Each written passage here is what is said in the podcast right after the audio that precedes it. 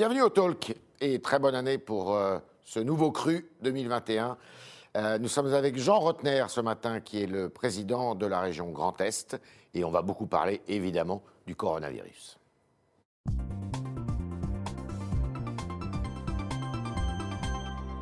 Bon- bonjour Jean Rotner. Bonjour et belle année à vous. Bonne année, très bonne année. Alors, euh, vous avez parlé de scandale d'État, parce que la vaccination n'avance pas.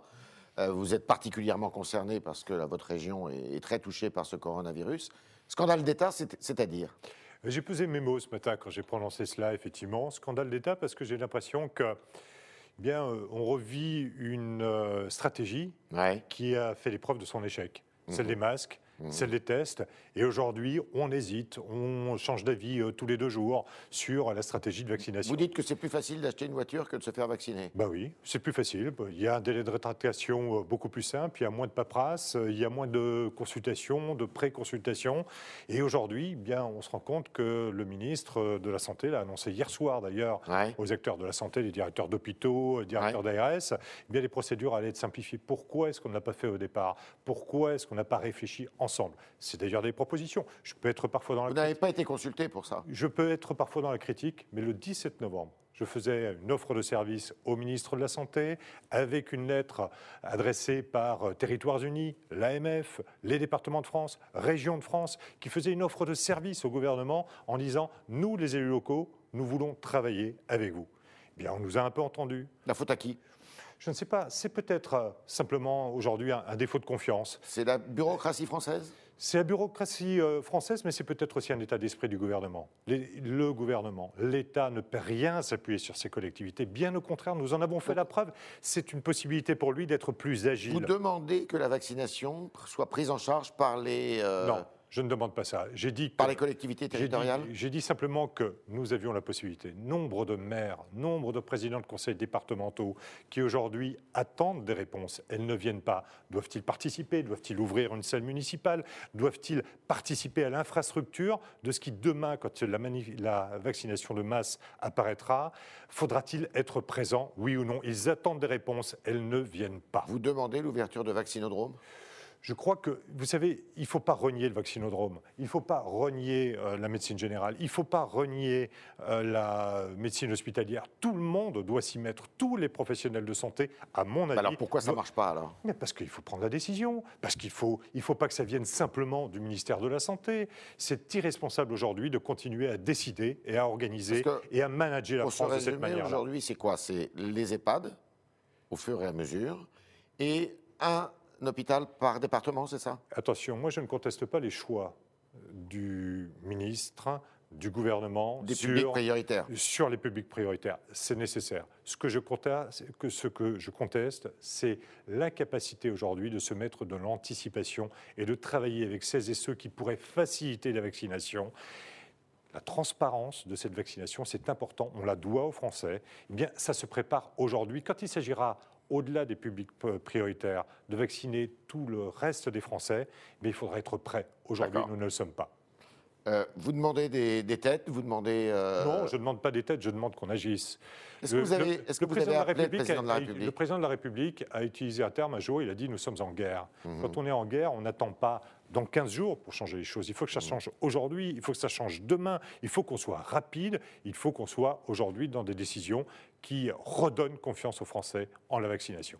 Alors, il y a un grand texte ce matin qui est signé par un intellectuel, M. Lévy, dans le Figaro. Il parle de déclassement de la France. C'est un symbole du déclassement de la France, ce retard à l'allumage sur la vaccination. J'ai lu ce texte, il a euh, quelque part raison. Le déclassement de la France, c'est dans cette technostructure qui vient nous paralyser. Et On nous- est bouffé par la et- bureaucratie. Vous savez, moi, je, je suis détruit quand euh, je vois euh, quelque part que mon pays, dont je suis fier et dont je suis peut-être un des premiers souvent à, à promouvoir, quel que soit le gouvernement, la capacité d'être à la pointe de l'innovation mondiale, je suis détruit quelque part de le voir aujourd'hui dans les dernières places. Ouais. Aujourd'hui, de, Mhm. de la vaccination mondiale.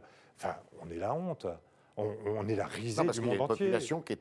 Il y a une hésitation vaccinale dans la population. Bien sûr. Elle est- Vous la comprenez? Mais elle n'est pas nouvelle. Elle est connue depuis longtemps, cette hésitation des Français vis-à-vis de la vaccination. Et elle se creuse en, étant aussi lent Oui, mais elle se creuse d'autant plus qu'il y a des hésitations, qu'il y a des ordres, des contre-ordres, qu'on euh, impose une forme de paperasse. Oui, il y a des hésitations et nous devons aujourd'hui profiter de celles et ceux qui veulent se vacciner pour inciter, pour mettre finalement euh, de l'huile dans les rouages et pour entraîner le moteur de la vaccination française. Alors, Carl Olive avait pris la tête d'une pétition il y a quelques jours, le maire de Poissy, pour dire bah, on va se faire vacciner, comme ça, ça va peut-être avoir une faculté d'entraînement est-ce que vous êtes d'accord avec ça? Bien sûr, ça fait partie. Que les élus locaux se fassent vacciner Ça fait partie de ces, de ces exemples-là, mais Carl Olive a une proposition, je trouve, extrêmement concrète. Lui, il a aménagé d'ores et déjà un vaccinodrome. Mmh. Euh, Arnaud Robinet a une autre idée qu'il a émise hier. Il dit nous avons aujourd'hui, nous sommes, oui, le maire de Reims, nous sommes 12 millions à avoir téléchargé l'application. Est-ce qu'on ne peut pas avoir un. L'application Stop Covid. Hein. Stop Covid. Est-ce que nous ne pouvons pas avoir un premier consentement sur cette, sur cette application en disant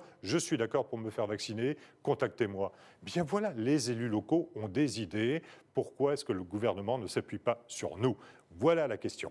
Est-ce que vous comprenez que le président de la République ait euh, constitué un comité consultatif de Français, de 35 Français, pour le suivi de cette vaccination? Il l'a annoncé il y a. Ce qu'on appelle de la démocratie participative, qui s'inspire de ce qui s'est passé sur l'écologie. Il l'a annoncé il y a quelque temps. Ce que je ne comprends pas, c'est le moment euh, de réinsister là-dessus. Le sujet des Français, c'est pas celui du comité consultatif, c'est du quand, du comment. Euh, quand est-ce que je vais être contacté? Ça ne sert à rien, ça? Je dis pas que ça sert à rien. Je dis que ça tombe vraiment très mal à propos. Fallait le faire plus tôt? Il fallait le faire plus tôt. Bien sûr. Ou alors beaucoup plus tard, mais pas dans un moment de crise et de doute comme celui-ci. Alors, votre région est soumise à un couvre-feu euh, qui commence à 18h tous les jours. Euh, vous, vous n'étiez pas favorable à ça. Vous, vous étiez plutôt pour un reconfinement pendant les vacances. Juste avant Noël, on a vu des courbes de circulation du virus augmenter de manière extrêmement forte sur la région. C'est dû à quoi d'ailleurs? Mais je pense. Pourquoi chez vous?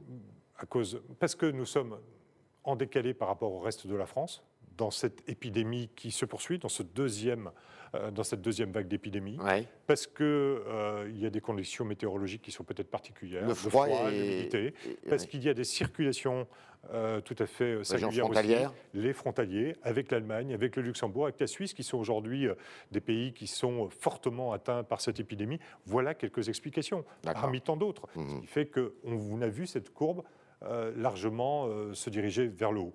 Et moi, j'étais pour un confinement court pendant les vacances, permettant d'englober à la fois la période de Noël et la période de Nouvel An. Le choix a été différent, dont acte. Aujourd'hui, il est trop tard pour reparler de, reconfinement. Mmh. Et je pense qu'on a quand même une bonne nouvelle, c'est qu'il n'y a pas d'effet Noël qui semble... Euh, il est un peu tôt pour le savoir, non? On commence à voir les chiffres. On sent qu'il n'y a pas d'augmentation majeure. Mmh. Il faudra encore attendre les chiffres de Nouvel An. Vous avez raison. D'accord. Est-ce que euh, tout le monde est d'accord d'ailleurs chez les commerçants, chez les artisans, euh, parmi les chefs d'entreprise 18 heures, c'est très tôt?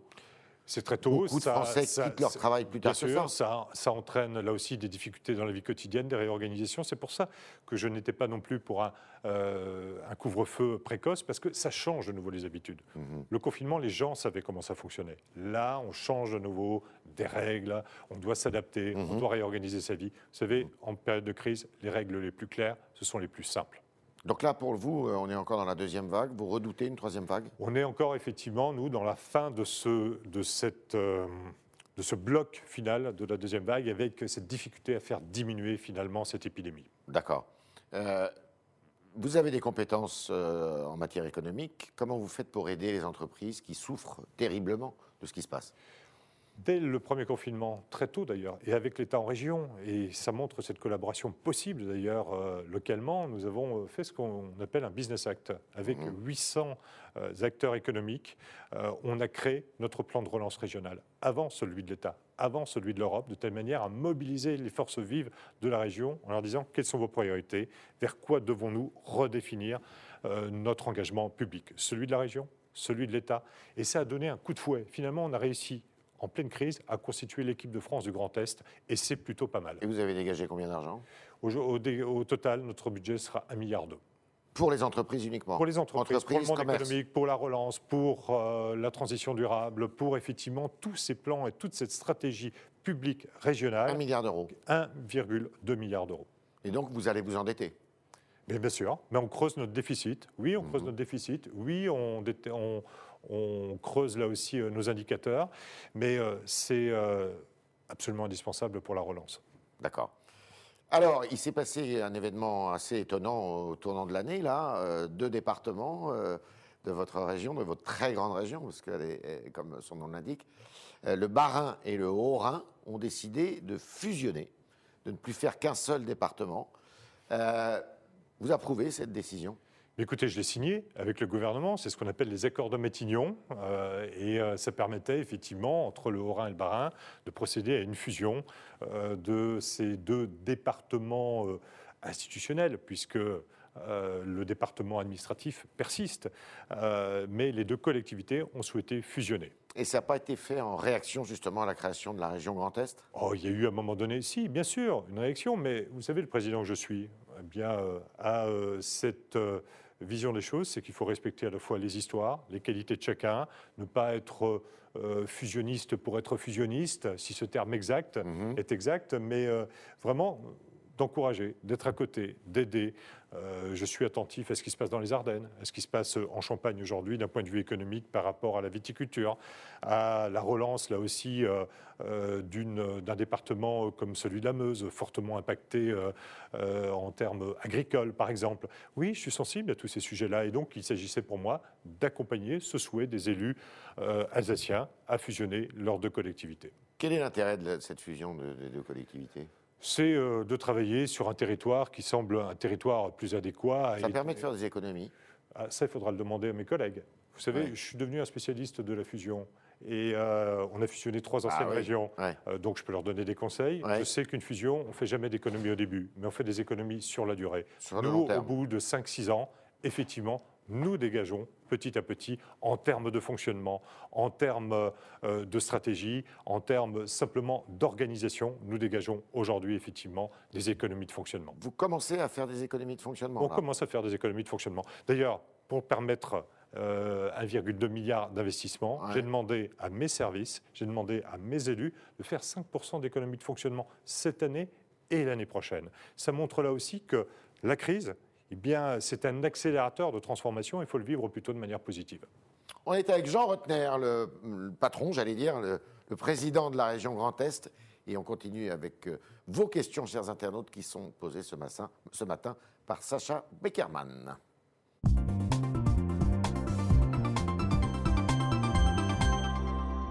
Bonjour Sacha. Bonjour Yves, bonjour Jean Rotner. Bonjour. Alors on commence avec une question de Avec Respect sur le Figaro.fr qui vous dit que pensez-vous du nombre gigantesque d'employés dans l'Agence régionale de santé du Grand Est? Plus de 800. Est-ce vraiment efficace?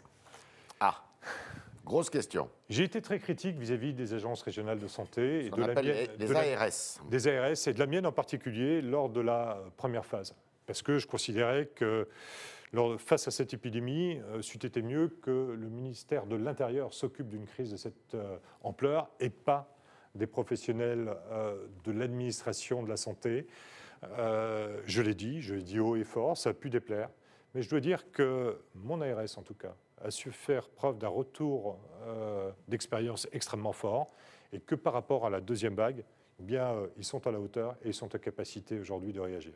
Mais ils sont contraints.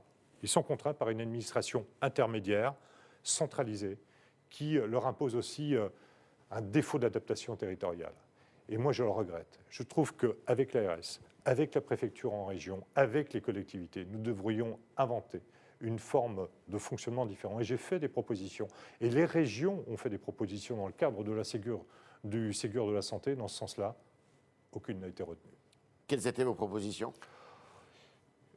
Que par exemple les départements jouent un rôle bien supérieur en termes de social et de médico-social. Le département est l'échelle, je pense, il me semble, adéquat en termes de prise en charge sociale et médico-sociale.